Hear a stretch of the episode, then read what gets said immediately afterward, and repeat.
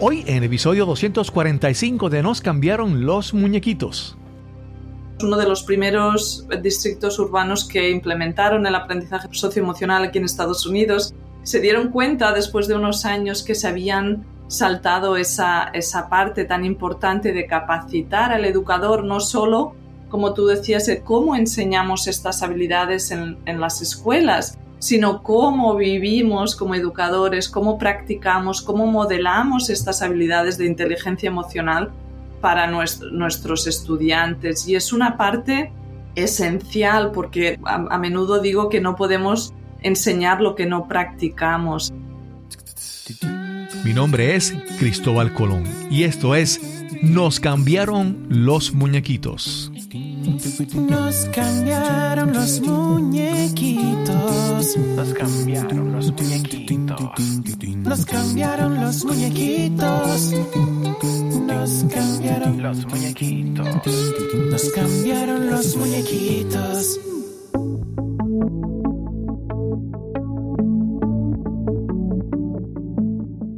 Gracias por acompañarnos en este nuevo episodio de Nos cambiaron los muñequitos. Aquí te hablamos sobre cómo superar la adversidad, cómo reinventarnos y darle la bienvenida al cambio en nuestras vidas. Hay un conocido pensamiento anónimo que dice, educar la mente sin educar el corazón no es educar en absoluto. Y hoy hablaremos sobre eso, educar el corazón, educación socioemocional. Te presento a nuestra invitada de hoy. Hola, soy la doctora Lorea Martínez, educadora de aprendizaje socioemocional. La doctora Lorea Martínez Pérez es la fundadora de Heart in Mind, una compañía de consultoría dedicada a apoyar la integración del aprendizaje socioemocional en escuelas y organizaciones educativas. Eso lo hace a través de la formación de educadores y equipos de liderazgo. Este es el episodio número 245 y conversamos con la doctora Lorea Martínez.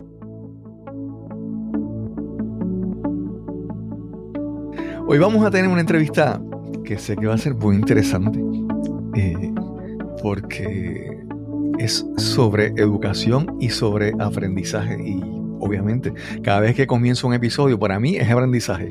y vamos a ver si estamos cumpliendo con, con el aprendizaje correcto. Y para eso vamos a conversar hoy con la doctora Lorea Martínez Pérez. ¿Cómo está, Lorea? Muy bien, gracias por tenerme en el podcast. Lorea, tienes, tú vives en San Francisco. Sí, en la Bahía de San Francisco, pero soy originalmente de la Costa Brava de España. Claro, eso te iba a preguntar porque eh, tu acento, obviamente, ¿verdad? háblanos, un poco, ¿dónde naciste? ¿Cómo te criaste allá en, Costa Brava? Sí, pues bueno, nací en el País Vasco, en, mm. España, en Vitoria, y a partir de los dos años ah, mis padres se, mudaron a un pueblo en la costa que se llama Palafrugell, en la Costa Brava y allí estuve hasta que me fui a la universidad con 17 años y aquí en Estados Unidos llevo casi 18. Okay. Cuando te vas con los 17 años, a esa edad decides irte a la universidad, ¿qué decidiste estudiar? Pues mi, mi primera formación fue en educación especial.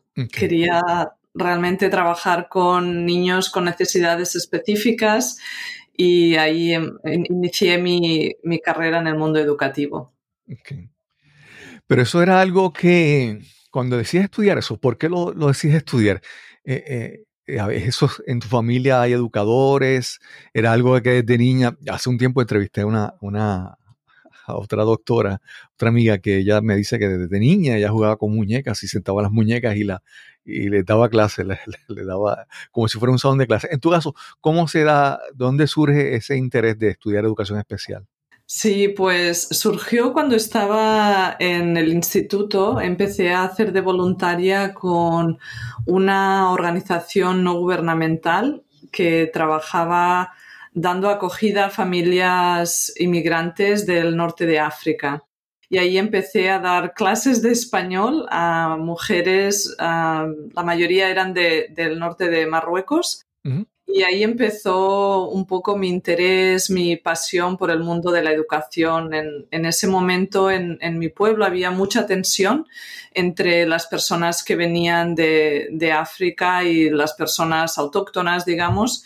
Y eso me, realmente me movió por dentro y, quise dedicarme al mundo de la educación para poder ayudar a cambiar un poco esa realidad y al final empecé mi carrera en educación especial y luego me avancé y hice la carrera de pedagogía y finalmente hice el doctorado en pedagogía aplicada. Ok.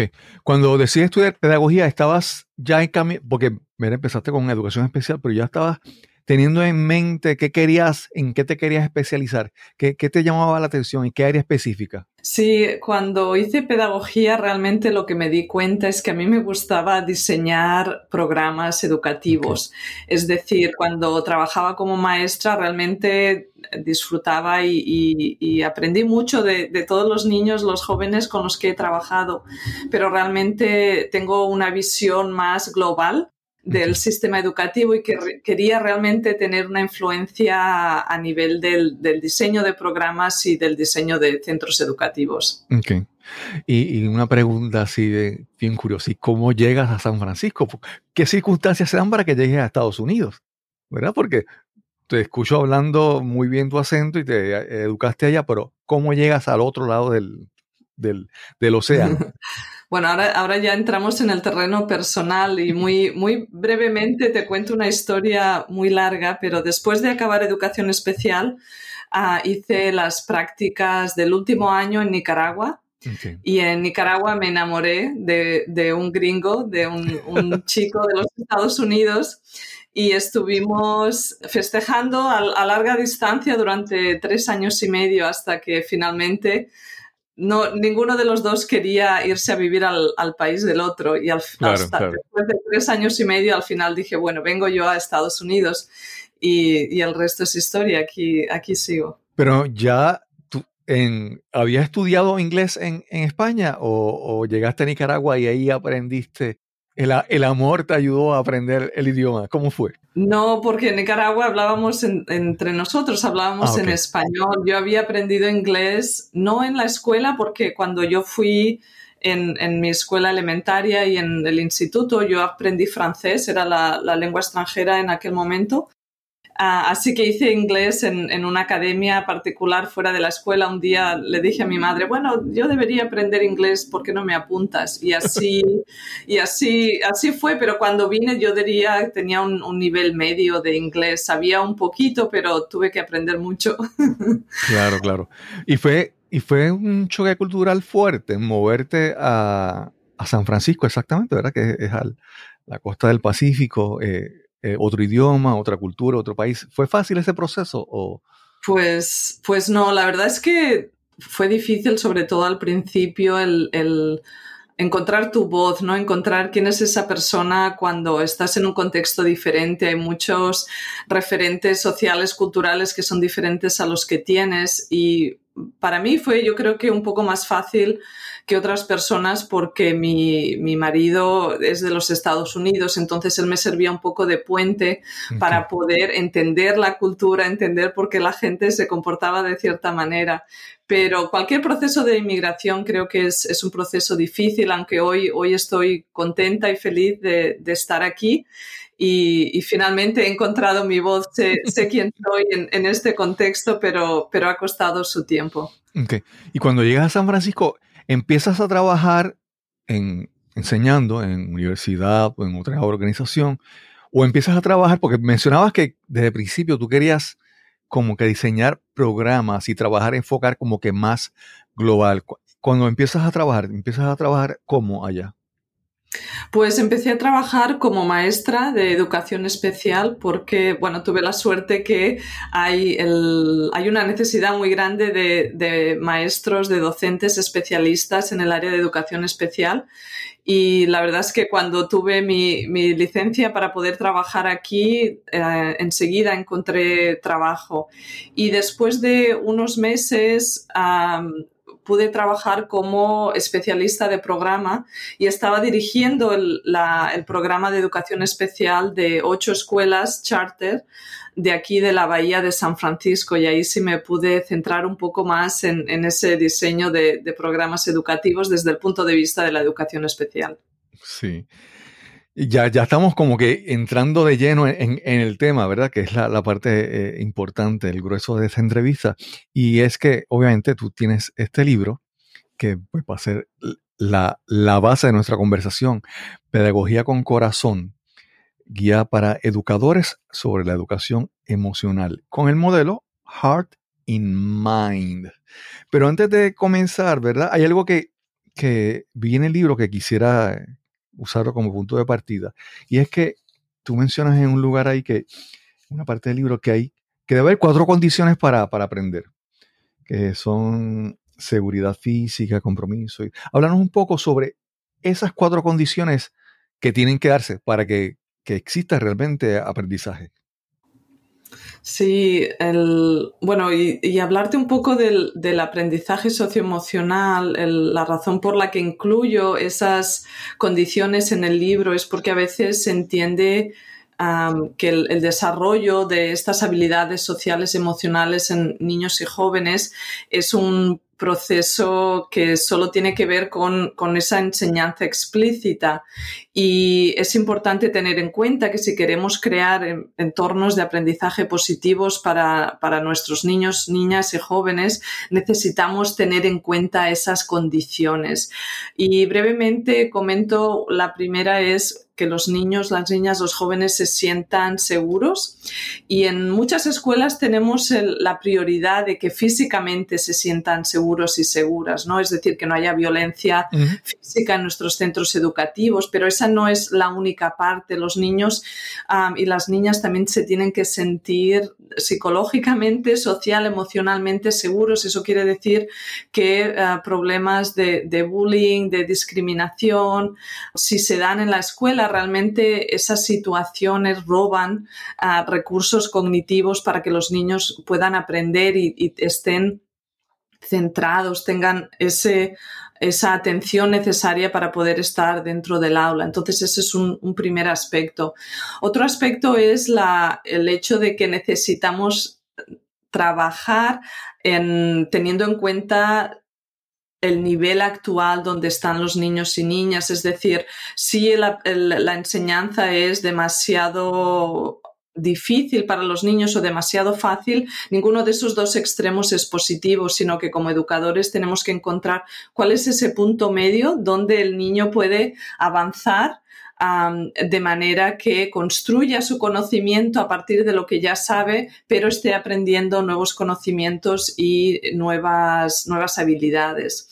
Todo esto lo hacemos en un entorno donde los docentes consideran cómo, qué tipo de apoyos, qué tipo de, de, estrategias adicionales los niños y las niñas necesitan. Es decir, vamos escalonando un poco esos niveles de apoyo para que los niños y las niñas puedan crecer ¿no? a su ritmo y a su nivel de forma saludable. Y finalmente, el, cuarto elemento es el desarrollo de la capacidad social y emocional y cultural de, de nuestros niños para que tengan todas las habilidades necesarias para poder acceder al, al material académico y puedan realmente conectar lo que están aprendiendo en el aula con, con su vida diaria, con sus intereses, con las pasiones, con los aspectos que realmente les mueven. Lorea, eh, hablando así de, de, las, de, las, condiciones que, que, son necesarias para aprender, y me hablas de eso, pero antes, antes de entrar en, en, verdad todo lo que tenemos que hablar de tu libro y del, del modelo Heart in Mind, me vienen a la mente dos cosas importantes que quisiera que tú me dieras tu perspectiva. Tienes que haber escuchado estadísticas, estudios, ¿verdad? Y mencionas primero, son dos situaciones, una es bien, peculiar, bien particular de donde vives ahora en Estados Unidos y otra pues afecta a todo el mundo y es, mencionaste la, primero la seguridad, entonces constantemente estamos viendo eh, noticias en Estados Unidos de, ¿verdad? los, los ataques con armas a escuelas, a sitios y tiene que de alguna manera, no, no, no, no es lo mismo en una escuela estar tomando clases, educándose, que de repente un día hay que practicar un ejercicio, un simulacro, ¿verdad? yo no sé si este factor, si se han hecho estudios de cómo esa atención adicional afecta a, los niños. Y el, segundo factor, que obviamente, que tú hablas de eh, eh, social, relaciones, emociones, pero llegó la pandemia y de repente todo el mundo estaba educándose, por decirlo de esa manera, frente a una pantalla. Y quisiera que me hablara de esos dos aspectos antes de entrar en, ¿verdad? En, en Heart in Mind.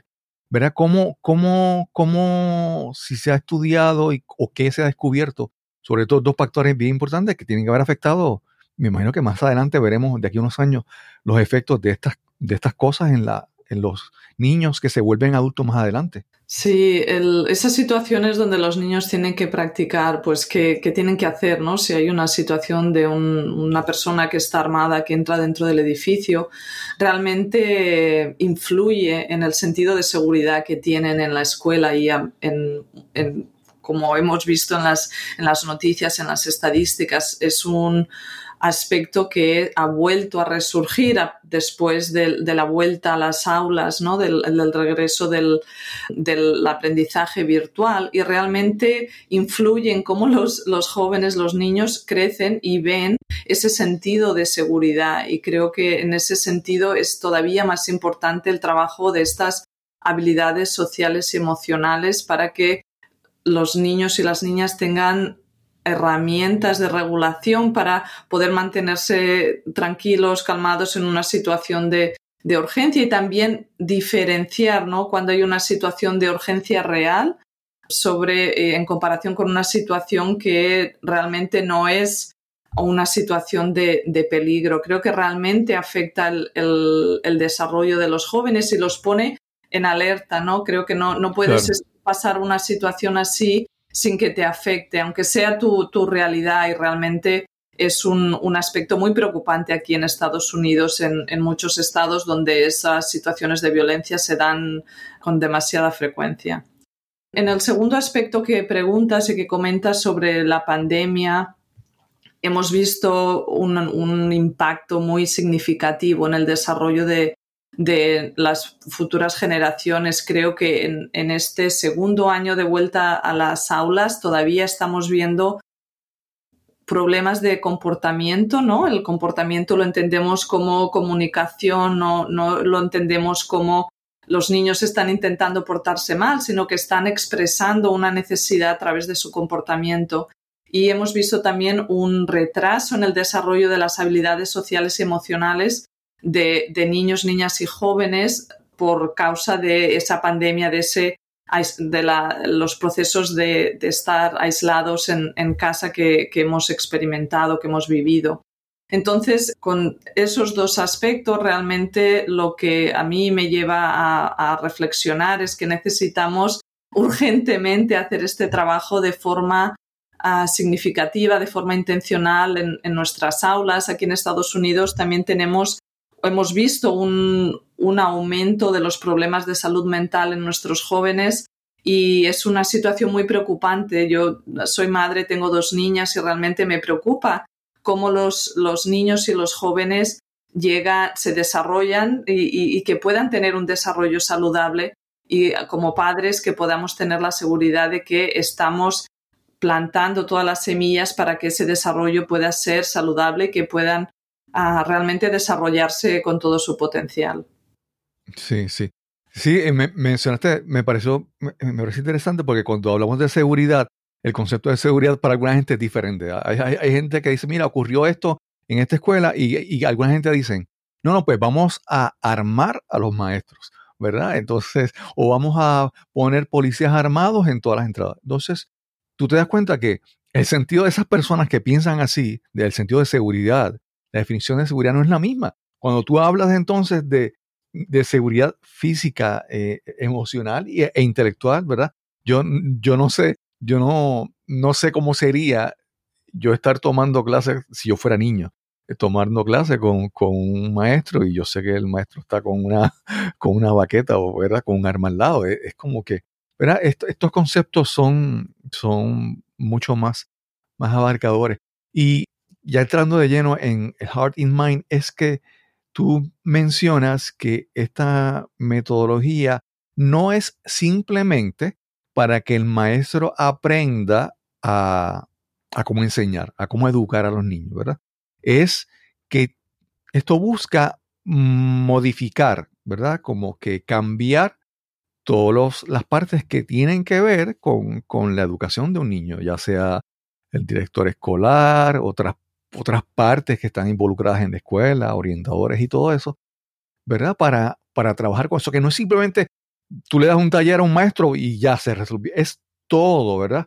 Vamos a hablar un poco ya de lleno sobre exactamente qué es Heart in Mind. O, ¿verdad? Primero, ¿cómo, cómo te surge a ti eh, crear esto? Sí, pues bueno, por seguir un poco esa, esa historia de, de, mi trayectoria profesional, cuando antes de venir a Estados Unidos empecé mi doctorado en la Universidad Autónoma de Barcelona, pero llevé a cabo toda mi investigación aquí en Estados Unidos y cuando me estaba planteando qué tema quería, quería estudiar, tuve como, era como una intuición de alguna manera. Yo había trabajado tantos años con estudiantes con necesidades especiales y en aquel momento profesionalmente estaba trabajando en la parte de análisis de datos académicos, estaba trabajando con directores de centro para que tuvieran las habilidades de analizar datos de exámenes estandarizados y pudieran tomar decisiones de, la instrucción del programa educativo en base a esos datos. Y ahí me surgía una tensión de de eh, un, había un, un, enfoque muy elevado en todo el tema de desarrollo de las habilidades académicas, que es muy importante, pero eh, había como un, un espacio, una, una, área que no se estaba trabajando y llegué al mundo del aprendizaje socioemocional por esa, por esa intuición de decir hay algo que, nos, que, que, que no estamos trabajando, que nos estamos olvidando cómo hacer para realmente apoyar a nuestros estudiantes. Entonces, en mi trabajo de, sobre el aprendizaje socioemocional, una vez acabé mi tesis doctoral, encontré el, el, el, amor de mi vida o el segundo amor de mi vida o el tercero si cuento mis niñas. Sí, sí, sí. Que es el, Para no meterte en problemas. Exacto que es el, trabajo del aprendizaje socioemocional y realmente quise, dedicarme a apoyar, a, a, formar a educadores en este tema.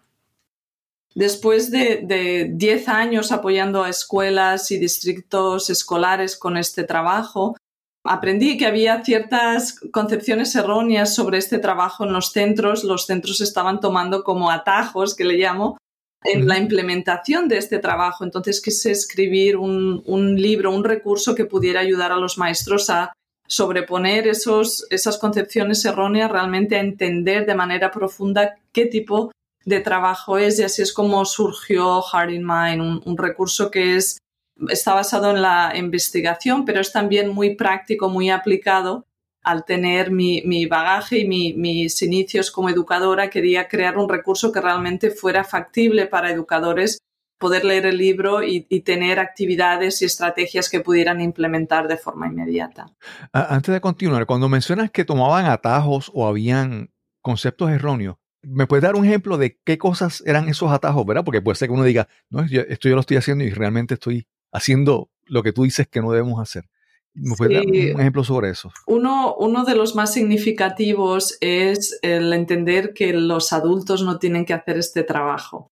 Es decir, okay. que cuando desarrollamos las habilidades sociales y emocionales es solo para los niños y los jóvenes, que los okay. adultos no debemos practicarlas. Y realmente en, en, en los distritos urbanos, uno de los primeros distritos urbanos que implementaron el aprendizaje socio, socioemocional aquí en Estados Unidos, se dieron cuenta después de unos años que se habían saltado esa, esa parte tan importante de capacitar al educador, no solo, como tú decías, de cómo enseñamos estas habilidades en, en las escuelas, sino cómo vivimos como educadores, cómo practicamos, cómo modelamos estas habilidades de inteligencia emocional para nuestros, nuestros estudiantes. Y es una parte esencial porque no a, a, menudo digo que no podemos enseñar lo que no practicamos es decir si estamos claro. pidiéndole a nuestros jóvenes que compartan sus emociones que nos cuenten qué tipo de, mm, comportamientos, de dificultades, de conflictos se encuentran en la vida cotidiana para poder ayudarles, pero como adultos no compartimos, no tenemos esa vulnerabilidad de compartir nuestra vivencia emocional con nuestros niños, niñas y jóvenes. Nuestros estudiantes ven que no, somos auténticos y que no nos estamos mostrando de manera personal. Entonces, cuando se dan esas situaciones, los niños, las niñas ven que no, que no somos reales de alguna forma y no, no, no van a prestar atención, no, no, no se van a creer lo que estamos intentando enseñar. Claro. Sí, porque cuando hablamos de relaciones, ¿verdad? Y esto es social, esto es relaciones. No puede ser, a mi entender, no pueden ser interacciones de un solo lado, ¿verdad?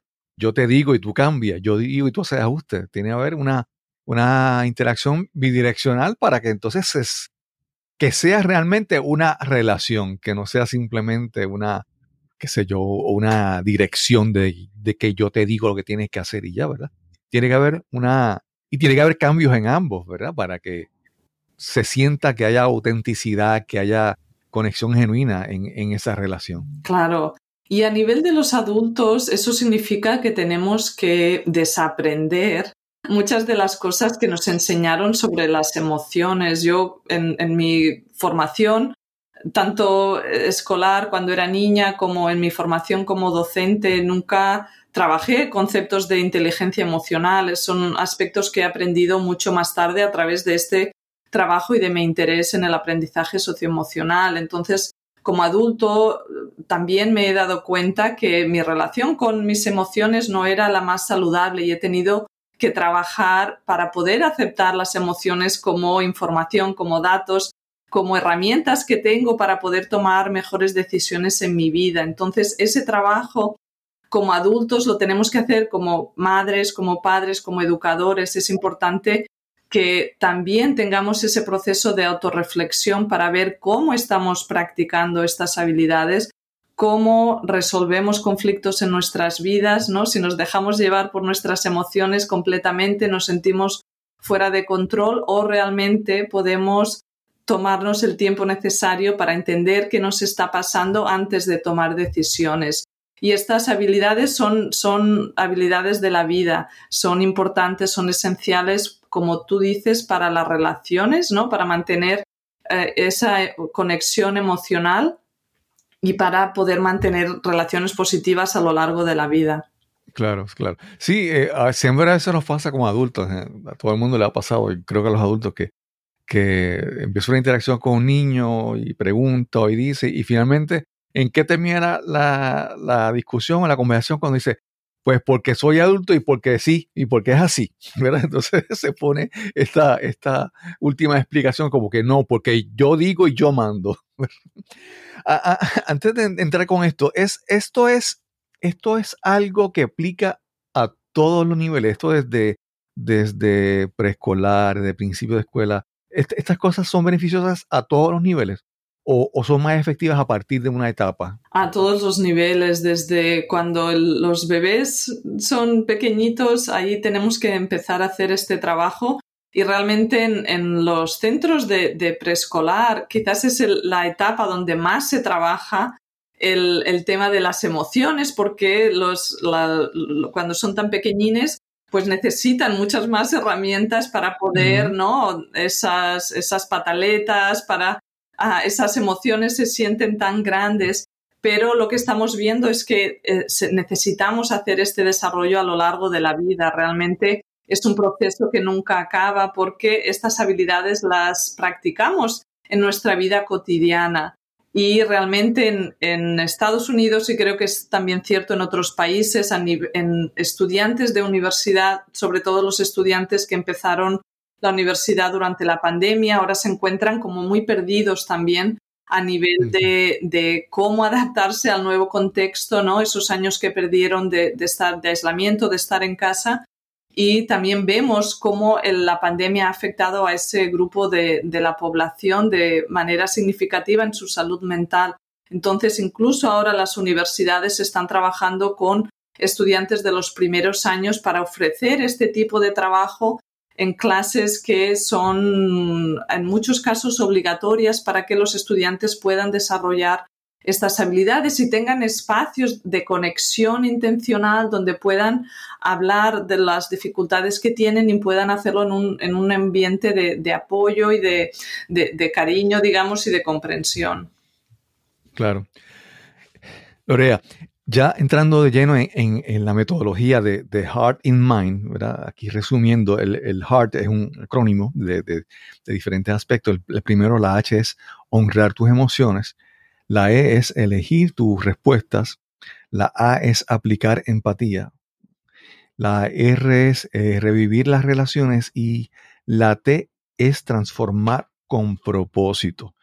Hay, hay muchas cosas que, por ejemplo, términos que a veces se repiten y se utilizan y, hablamos de emociones y hablamos de empatía y hablamos de propósito, pero en muchos casos a veces ni siquiera nos podemos definir qué es realmente empatía o qué es propósito para mí. Háblanos un poco entonces sobre las diferentes partes de esta, de esta metodología. Claro.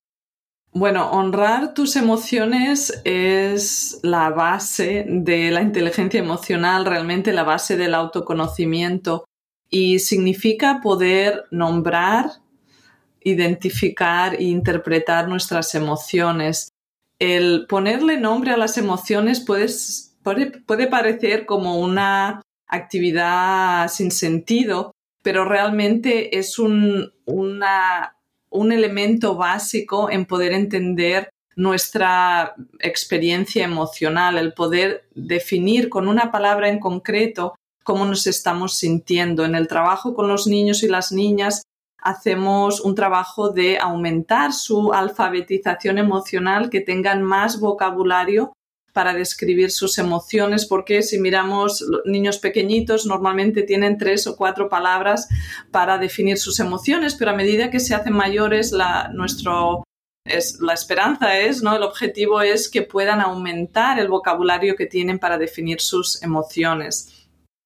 En honrar tus emociones también es importante esa parte de interpretación, es decir, el poder reflexionar sobre qué me está intentando decir esta emoción, cuál es el mensaje detrás de esta emoción, porque las emociones todas tienen una finalidad en, nuestra vida, entonces es tomarse ese tiempo necesario para interpretar esas emociones. Elegir Sí. Ah, antes de continuar con lo, me dio una pregunta con, con lo de las emociones. Y es que, obviamente yo no soy psicólogo ni soy educador, ¿verdad? Estoy aquí para tratar de aprender de ti. Y es que yo he visto algo más frecuente recientemente, tal vez con las redes sociales y todo eso, y es como que de repente yo soy así, hay personas que dicen, no, hay personas que, yo he visto personas que dicen, yo soy tóxica y qué, o yo soy tóxico y qué. Es como que soy así y se sienten hasta orgullosos de eso. Hay personas que de repente se ofenden por todo o se ofenden por algo y empiezan a, a criticar en las redes sociales, por ejemplo. Hay una, hay una parte, yo no sé cómo lo puedo decir, es que la gente se siente como que mm, yo soy así y esas son mis emociones y brega con eso, ¿verdad? Es como, no sé cómo describir esa actitud y me parece que algunas personas pueden eh, escuchar el término honrar tus emociones y pueden pensar que es eso. Pero ahí tú me dices, no, no, es identificar realmente qué es lo que estoy sintiendo, de dónde viene eso, porque yo puedo sentirme así, pero ¿de dónde viene eso? Para poder entonces hacer cualquier ajuste, cualquier cambio, tengo que entender qué es y qué lo causa. Si me puedes hablar un poco más sobre eso, en, general, en, todo este, en toda esta época que estamos viviendo, que ahora decimos que aquellos son unos snowflakes y son muy sensitivos y estos son, ¿verdad? Háblanos un poco sobre, sobre eso, sobre las emociones. Sí, bueno, primero decir que estas habilidades se pueden aprender, se pueden desarrollar a lo largo del tiempo lo queremos hacer cuando los niños son pequeños, pero cualquier persona adulta puede mejorar su capacidad para honrar sus emociones. Entonces, el, trabajo del, desarrollo social y emocional es diferente de la personalidad, por ejemplo, ¿no? Donde todos tenemos, todas las personas tienen unas tendencias, ¿no? Tienen unas ciertas maneras de entender la realidad, de comportarse, tienen cierta relación con sus emociones, cómo ven su entorno, pero cuando nos movemos en el mundo de estas, son habilidades, ¿no? Lo que nos están intentando hacer es ayudarnos a solucionar problemas en la vida cotidiana. Entonces, he, conocido muchos educadores y personas que cuando empezaron a hacer este trabajo dijeron, no, no voy a cambiar, no puedo cambiar. y luego realmente si se han tomado el tiempo, si tenían un, un espacio pequeñito abierto, un, un, poquito de esperanza para decir, bueno, voy a, voy a ver si hay algo aquí, se han dado esa oportunidad, realmente estas habilidades se pueden desarrollar. Para mí, te puedo contar que a nivel personal ha sido un proceso liberador porque en vez de ver las emociones como algo que necesito evitar porque se, se, ponen en mi camino de todas las cosas que quiero hacer, realmente es verlas como fuentes de energía que nos pueden ayudar, nos pueden promover um, nuestro, nuestro crecimiento y, y, y mover nuestra vida hacia adelante, ayudarnos a conseguir nuestros objetivos. Entonces, hay, tenemos yo creo que dos extremos ahora mismo que se han visto exacerbados por las, las redes sociales. Una parte es esa toxicidad de la que estás hablando, pero también está el otro extremo de, de, de la toxicidad positiva, ¿no? Hay una, una parte de, de, las redes sociales donde parece que solo tenemos que mostrar las cosas positivas que nos pasan en nuestra claro. vida, siempre tenemos que estar contentas y felices, tenemos que, ¿no? El, el, el, el aspecto físico siempre tiene que estar al 100%. Y eso es, un, es una parte negativa también, realmente es, no es saludable pensar que siempre tenemos que estar de esa manera, ¿no? Porque realmente como personas humanas, nuestra vida emocional tiene muchas partes, ¿no? Y habrá momentos que sí que estamos contentas y felices y está bien, pero normalmente la, la vida no es, no es solo felicidad, ¿no? Hay, tenemos otros, otras, vivimos otras emociones que son importantes también, ¿no? El que son parte de lo que significa ser una persona humana. Claro, claro. El, el próximo punto, ya que mencionaste ahora las redes sociales, me parece muy importante, es elegir tu, re, tu, tu respuesta. Y es que, como mencionaste, a veces estamos, ya estamos que, por ejemplo, tan automáticamente tomamos el teléfono y empezamos a mirar y empezamos a mirar y de repente a veces vemos cosas ahí y eso nos afecta emocionalmente y de repente estamos de mal humor. Y entonces, ¿verdad? Como ahora todo se, el mundo se ve desde otra perspectiva a través del filtro o del lente de las redes sociales, ¿verdad? Es, es cómo podemos darnos cuenta, cómo podemos empezar a darnos cuenta de que podemos elegir nuestra respuesta a muchas cosas. Sí, ahí a mí me gusta pensar en, en la diferencia entre ser una persona que en ese momento está actuando activamente o pasivamente. Muchas veces cuando se acaba el día, ¿no? La, las niñas están en la cama, finalmente nos podemos sentar en el sofá y ese momento cogemos el teléfono y pasivamente estamos con las redes sociales, ¿no? El, el, el scrolling de arriba para uh -huh. abajo, venga, venga, venga, a ver qué hay. Eso es pasivamente.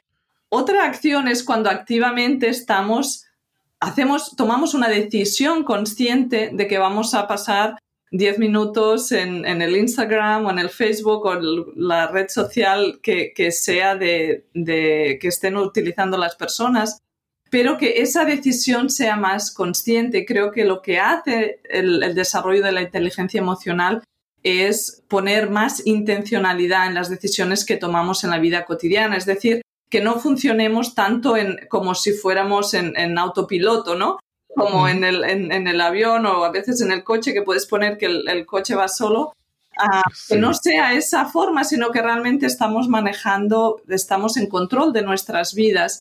Y creo que con las redes sociales muchas veces caemos en esa tentación de dejarnos llevar y muchas veces no, bueno, primero no nos hace sentirnos bien sobre nosotras mismas, ¿no? El, el ver toda esa positividad que no es, que no es real y luego que se nos pasa el tiempo y quizás nos damos cuenta después de 30 minutos que hemos estado ahí y realmente nos habíamos planteado leer un libro o hacer otra cosa, ir a hacer unos estiramientos o lo que sea que nos guste hacer por la noche. Entonces, creo que ahí la, la, la, el, el, el, tip o el, el secreto es si estamos siendo activos o pasivos en nuestro uso de las redes sociales.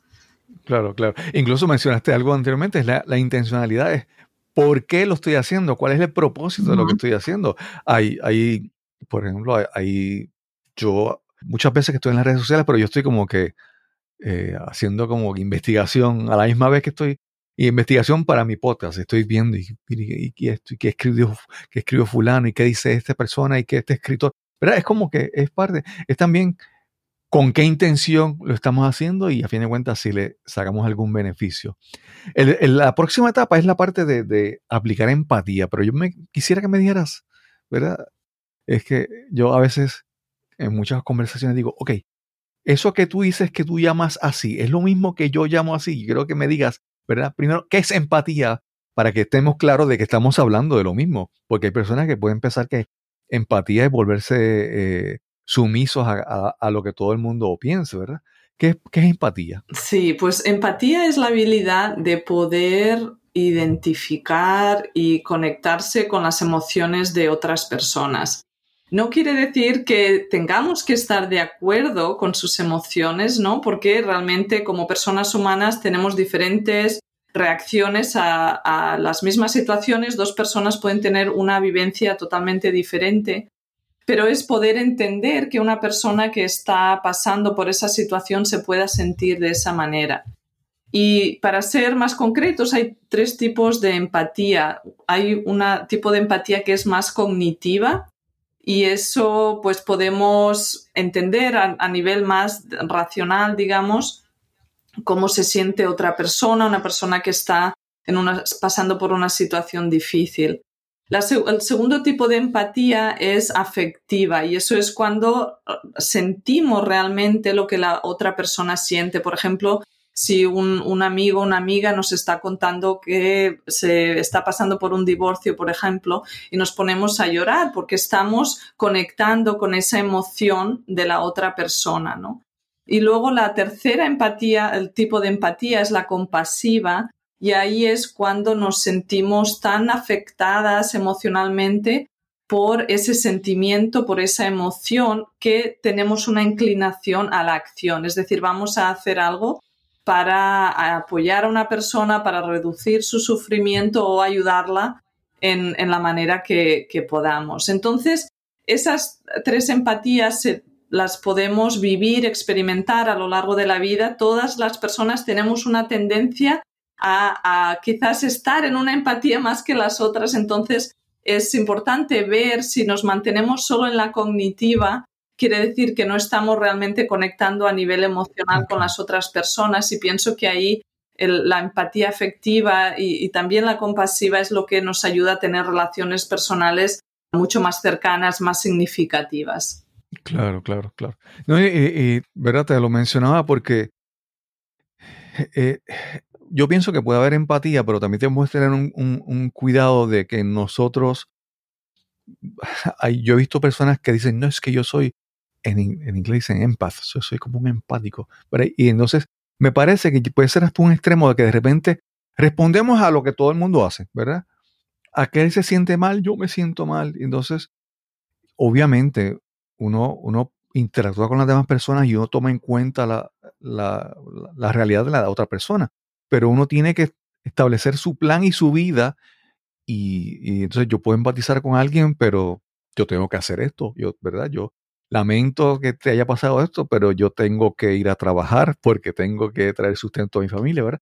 Es como que, ¿cómo ponemos esa, esa, esa línea entre una empatía saludable o de repente estamos cayendo en, en seguir a los demás por tal vez querer complacer a todo el mundo, ¿verdad? ¿Cómo establecemos una línea sana de esa empatía? Sí, lo que, lo que estás hablando a veces se llama ah, fatiga compasiva y se da bastante en las profesiones donde ah, las, personas trabajan ayudando a los demás, ¿no? En las ah, profesionales de, de la salud, profesionales de la educación, servicios sociales, todas esas profesiones que realmente están al servicio de otras personas pueden padecer de, esta fatiga compasiva porque están en, situación donde el contacto de forma diaria y, muy personal con, el sufrimiento de otras personas. Entonces, el, un poco el, cómo hacemos eso, a veces lo que se da es una falta de diferenciación, es decir, nos ponemos las emociones de los demás en los hombros y, nos vamos a la calle, ¿no? Como quien dice. Y hay, es un proceso que, que, tiene que ser fluido en el sentido de que tenemos ese momento de conexión, pero no nos podemos responsabilizar de las emociones de los demás, sino que ese, ese momento de conexión lo podemos tener y luego hay que dejar un poco como dejarlas que las emociones fluyan, procesarlas y para poder continuar adelante. Yo creo que la, dificultad, el reto ahí de, personas que son de, de, manera natural muy empáticas es que se llevan las emociones de los demás en su vida emocional, ¿no? Entonces creo que hay que intentar aumentar ese proceso de diferenciación, ¿no? De, procesar las emociones de los demás y luego poder un poco seguir adelante con nuestra vida, aunque tenemos esa capacidad de conexión con los demás. Sí, sí. Lorea, el próximo, el próximo concepto es revivir, ¿verdad? O reanimar, o, ¿verdad? Eh, reignite, como dicen en inglés, las relaciones. Y, ¿verdad? Hablamos hace un momento de, de las redes sociales y no sé, hay, hay, conceptos que se han cambiado. Antes uno decía, bueno, pues yo tengo pocos amigos. Ahora dice, no, no, yo tengo 500 amigos, ¿verdad? O, tengo tantas personas que me siguen. ¿Verdad? Es, el concepto de relación puede haber cambiado para algunas personas, dado las redes sociales, ¿verdad? ¿Cómo es eh, revivir estas relaciones? ¿Qué incluye este concepto? Sí, el, el reignite, que en, español lo traducí como reavivar, y, y, la razón por la que usé este verbo es pensando en las relaciones como un fuego, porque hay veces que conocemos personas y puede ser físicamente o puede ser en las, en, virtualmente que conectamos de manera rápida, ¿no? Por nuestros intereses, por nuestra, por nuestra manera de ser, nuestra actitud, el tipo de trabajo que hacemos, conectamos de manera rápida. Pero muchas de las relaciones, sobre todo en el terreno profesional, ah, no son así. Es decir, tenemos que trabajar un poquito para que esa relación fluya, ¿no? Y tenemos que añadirle un poco de, madera al fuego para que realmente esa relación pueda crecer y, pueda, pueda, quemar el oxígeno que necesita quemar.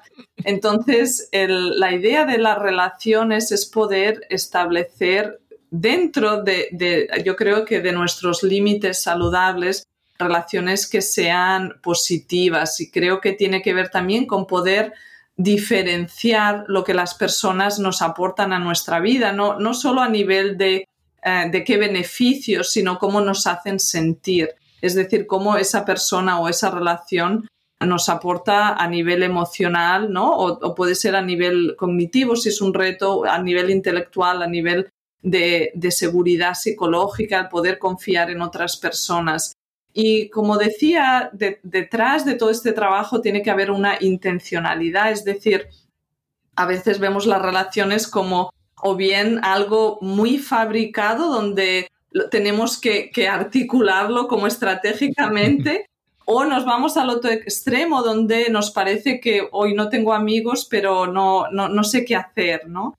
Entonces yo creo que el, secreto está en el, en el punto, en ese término medio, en buscar un equilibrio entre si necesitas o sientes la necesidad de tener más amistades o más conexiones, poder ser intencional en moverte en esos espacios donde puedes conocer más personas, pero hacerlo de una manera que sea auténtica, que no sea tan estratégica o, o tan buscando tanto el beneficio ¿no? que vas a conseguir. Tiene que ser en toda relación un intercambio entre las dos personas.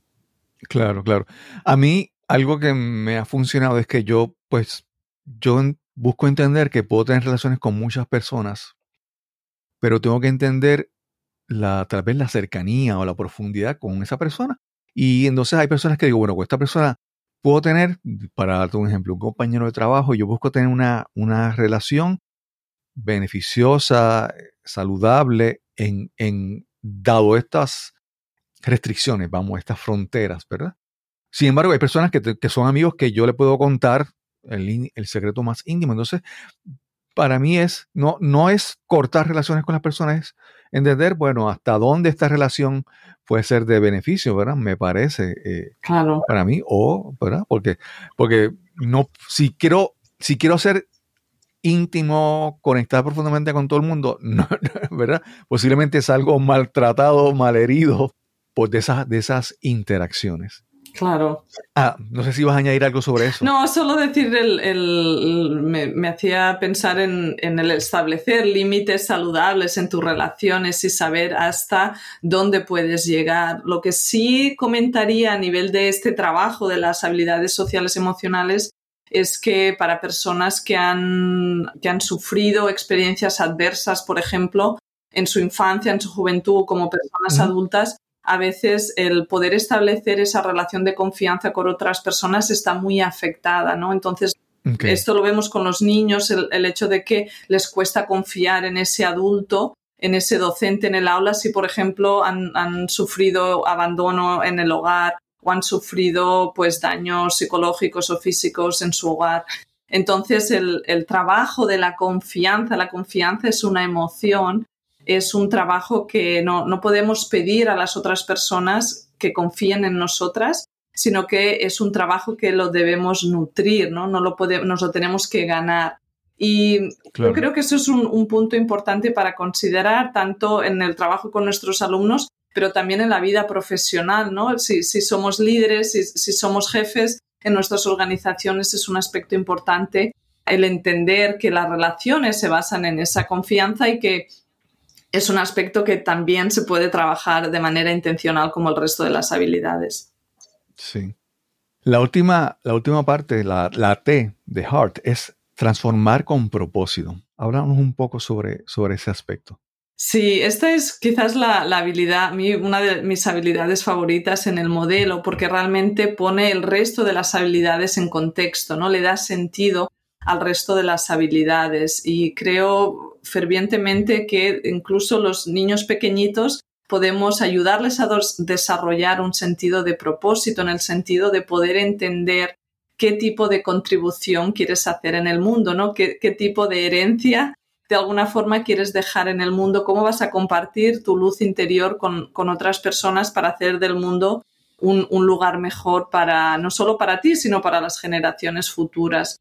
Entonces, cuando desarrollamos esta habilidad de transformar con un propósito, lo hacemos desde el interior, es decir, lo hacemos desde un proceso de reflexión, de análisis, de poder identificar cuáles son mis intereses, mis fortalezas, las cosas que me mueven y poder ver a partir de ahí cuáles son los problemas que veo en, la sociedad que, me gustaría resolver. Y en ese, en ese diálogo entre, entre ese proceso de de, hacer una mirada interior y luego ese análisis del exterior, ahí encontramos nuestro sentido de propósito. Realmente es la, la, brújula de nuestro camino, el saber por qué tomo las decisiones que tomo en la vida cotidiana y poder analizar, que creo que esta es la parte más difícil, si mis decisiones están, en, están en alineadas o no con mi sentido de propósito. Creo que ahí es cuando tenemos la, crisis de la, de la, Edad Media.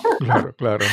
donde hemos estado trabajando ¿no? para un propósito y quizás ese propósito ha cambiado nuestras prioridades, lo que queremos conseguir de la vida cambia y tenemos esa crisis, ¿no? Decir quién soy y qué es lo que quiero hacer. Y este trabajo del propósito lo que nos ayuda es a entender que es un proceso que vamos a revisitar a lo largo de la vida, ¿no? Es un, es un aspecto que debemos continuar reflexionando y tenerlo presente porque realmente cuando tenemos esa, es cuando tenemos claridad sobre el porqué de las, los aspectos de las cosas que hacemos, pues vamos con mucha más energía, con más motivación y, creo también con más cariño, más compasión hacia otras personas. Sí. Lorea, en, en este momento, eh, ¿en qué, digamos, ¿cómo lo describiría? ¿En qué, ¿En qué etapa estás con esta metodología o cuál es tu rol? Vamos, te lo explico. Estás concentrada en llevar esta metodología a, escuelas, a organizaciones, a distritos. Estás buscando educar a otras personas para que sigan haciendo ese trabajo. Eh, ¿En qué, estás, ¿En qué etapa estás ahora con, tu metodología? Sí, pues, pues los dos aspectos que has comentado, realmente bueno, la publicación del libro me ayudó a, compartir mi mensaje con un mayor número de personas, tanto en Estados Unidos como en países hispanohablantes y mi trabajo está enfocado en, compartir este mensaje, el poder hablar de esas concepciones erróneas, el poder animar a los educadores a que hagan este trabajo no de manera ah, superficial, pero que realmente se tomen el tiempo necesario para desarrollar estas habilidades en, sí mismos y poder trabajar con, los, con sus escuelas, con sus centros educativos para hacer, para hacer este tipo de trabajo y realmente también hay personas que han, bueno, uh, they got it, ¿no? Lo, han entendido de, de, manera profunda y lo están trabajando en sus centros y están formando a otras personas para poder adaptar este modelo en sus centros. Entonces ahí, ahí vamos con, con, mucha ilusión y creo que con, con mucha energía de, de poder ayudar en definitiva a las, generaciones futuras para que no tengan los problemas que hemos tenido nosotros como adultos. Claro, claro, claro. Lorea, tienes la ventaja de que obviamente eh, eh, hablas español, hablas inglés, eh, me has hablado mucho de tu trabajo en, Estados Unidos. También trabajas fuera de Estados Unidos con comunidades hispanas, con otros países. háblanos un poco sobre eso. Sí, estoy trabajando bastante en Chile Ahora mismo soy directora de un diplomado de aprendizaje socioemocional donde trabajo durante siete meses con equipos de centro. Es un diplomado que no, es solo para personas que viven en Chile, sino que está abierto a, todo, a toda Latinoamérica. Es más una cuestión de horarios, creo. Pero ese es un, trabajo muy bonito que, hace dos años que, que llevamos a cabo y hacemos pues es una formación para equipos de centro con el modelo Hard in Mind y realmente acompañándolos para que este trabajo lo puedan hacer con, con la investigación por detrás y realmente con las buenas prácticas. Y la semana que viene voy a estar en, no, en dos semanas voy a estar en, Ciudad de México en un congreso haciendo una conferencia magistral, también compartiendo mi trabajo allí en la, en la Universidad de Ciudad de México. Entonces, pues sí, ahí tengo, tengo trabajo que hago en diferentes países y, más. En España también doy clases en la Universidad de Málaga, en un ah, máster de inteligencia emocional y psicología positiva, así que en todas las oportunidades que hay para compartir este trabajo, ahí estoy. Sí, Lorea, imagina, imagina que alguien algún director escolar, ¿verdad? Un líder de una, escuela o de un distrito escolar está escuchando esta entrevista y dice, bueno, vamos, vamos a probar eso porque eso es como que la nueva moda o eso es lo, nuevo. Y entonces la gente, hay mucha gente que sigue, ¿verdad? Las cosas que salen porque, pues porque es lo nuevo y vamos a intentarlo, ¿verdad? ¿Y cómo tú le, le hablas y le convences de que esto no es algo que es una moda, que es algo que tú entiendes que es vital para transformar la educación. Sí, bueno, ahí, ahí eh, primero eh, intentaría entender la persona, ¿no? De cuál es el, el, acercamiento que hacen a este tipo de trabajo y normalmente me gusta trabajar con los directores de centro entendiendo qué tipo de problemática están intentando solucionar, es decir, por qué llegan al aprendizaje socioemocional y realmente si llegan porque quieren mejorar el comportamiento de los estudiantes, porque tienen situaciones conflictivas de disciplina escolar o están preocupados por esa violencia física que estamos viviendo en, los centros, el aprendizaje socioemocional puede ser una respuesta muy positiva porque realmente enseña habilidades de regulación de las emociones y de autoconocimiento. Si la preocupación es relacionada con el, la parte más académica, los resultados académicos, es una estrategia también muy positiva porque toda la investigación que se ha llevado a cabo en este terreno ha, mostrado que cuando los centros educativos implementan este tipo de trabajo, el, el, resultado académico en las pruebas estandarizadas mejora. ¿Por qué? Porque los estudiantes tienen más habilidades para poder acceder a ese material académico y además los educadores tienen más herramientas para enseñar de la manera como el cerebro aprende, ¿no? Porque mucho de, la investigación detrás del aprendizaje socioemocional se basa en la neurociencia afectiva que realmente ha estudiado el, rol que las emociones tienen en el, aprendizaje y es una parte súper importante que necesita influir cómo hacemos pedagogía hoy en día, ¿no? Cómo establecemos esas escuelas y diseñamos esos programas educativos. Entonces, realmente podemos entrar en el terreno del aprendizaje socioemocional desde diferentes ángulos y realmente es un concepto, yo creo, básico y, que es transversal a todo el trabajo que hacemos con nuestros niños, niñas y jóvenes en los centros. Claro. Como mencionamos hace un momento, pasamos por la, experiencia de la pandemia que transformó cómo las personas se educaron, ¿verdad? Los niños se eh, tomaban sus clases. Me pregunto, ¿esta metodología también hay algo, alguna parte que se enfoque también en la educación remota, ¿verdad? Porque eh, obviamente todo esto que estamos hablando, cuando es presencial, cuando es persona a persona, parece fácil de entender y fácil de aplicar, pero también se, se, busca enfocar de alguna manera en educación remota. Con, claro, sí, y de hecho cuando estaba bueno, no lo planeé de esa manera, pero la pandemia pasó y yo estaba en medio de, escribir y publicar mi libro y en el último momento decidí añadir un capítulo que es sobre la educación a distancia, la educación virtual, porque esa era la realidad de los educadores en ese momento. Y fue, la verdad es que un proceso muy bonito porque incluso para mí mi trabajo cambió con la pandemia también y he hecho mucho más trabajo virtual a nivel de, formaciones que había hecho anteriormente, era mucho más basado en, la, formación presencial. Pero hay muchas estrategias, hay muchas cosas que podemos hacer a nivel de, la enseñanza virtual, ¿no? Desde cómo acogemos a nuestros estudiantes cuando llegan a, la sala de, nuestra videoconferencia, qué tipo de actividades estamos planteando para que haya una interacción. ¿no? sabemos que el aprendizaje es un proceso social y cómo ayudamos a los estudiantes a poder reflexionar sobre su aprendizaje. Y todos esos aspectos son aspectos que se pueden hacer tanto en la, en la clase presencial como en el aula virtual. Sí. Lorea, y las personas que quieren conocer un poco más sobre ti, ¿dónde te pueden conseguir? ¿Dónde pueden conseguir tu libro? Eh, me imagino que el libro, yo tengo la versión en español, también está la versión en, inglés. ¿Dónde lo pueden conseguir? Sí, pues pueden ir a mi página web, es loreamartinez.com y ahí tienen la mayor parte de mi página web está en inglés, pero ah, si ponen barra español, ahí pueden encontrar el libro y cómo acceder a la compra. Normalmente está disponible tanto en papel como en digital.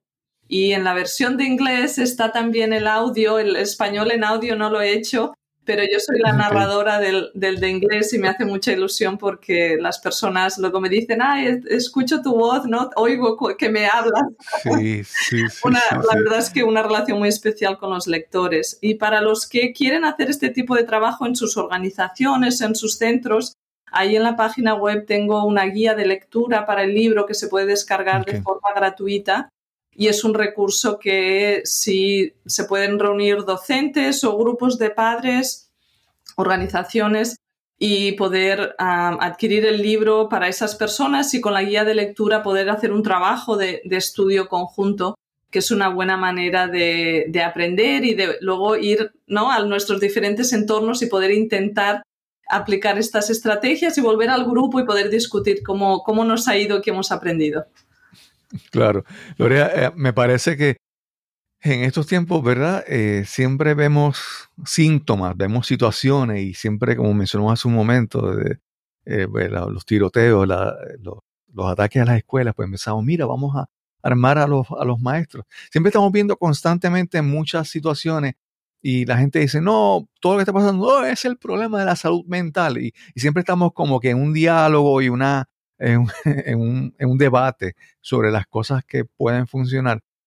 Pero yo creo que obviamente si comenzamos a educar bien a, a, los niños, pues esos son los, los, los adultos que pero más adelante van a manejar la sociedad, el gobierno, el mundo. Y, y entonces, pues esta metodología me parece como que, como que ah, indispensable, porque realmente en un mundo que cada vez es más complicado, que cada vez nos, eh, conectamos, interactuamos diferente, pues tenemos que tener las herramientas para poder y, no esperar a que tengamos un programa más adelante. Sino trabajar con esto desde ahora, que es, para mí, ¿verdad? Mi forma de verlo. Lorea, gracias por esta, por esta interesante conversación. Realmente ha sido súper, súper, súper interesante conversar contigo y escuchar tu metodología Heart in Mind explicada en, en tus propias palabras. Gracias por invitarme, ha sido un placer. Quiero agradecer una vez más a la doctora Lorea Martínez por esta interesante conversación que tuvimos hoy para este episodio. Recuerda que puedes conseguir su libro Pedagogía con Corazón en Amazon, tanto su versión en español como en inglés. Y recuerda que si disfrutas de este episodio, compártelo con tus amigos, seres queridos o conocidos. Este podcast es completamente gratis, el precio es que lo compartas con las personas que pienses que lo puedan disfrutar también. Y sin más que añadir, nos encontraremos entonces en el próximo episodio de Nos cambiaron los muñequitos. Hasta la próxima.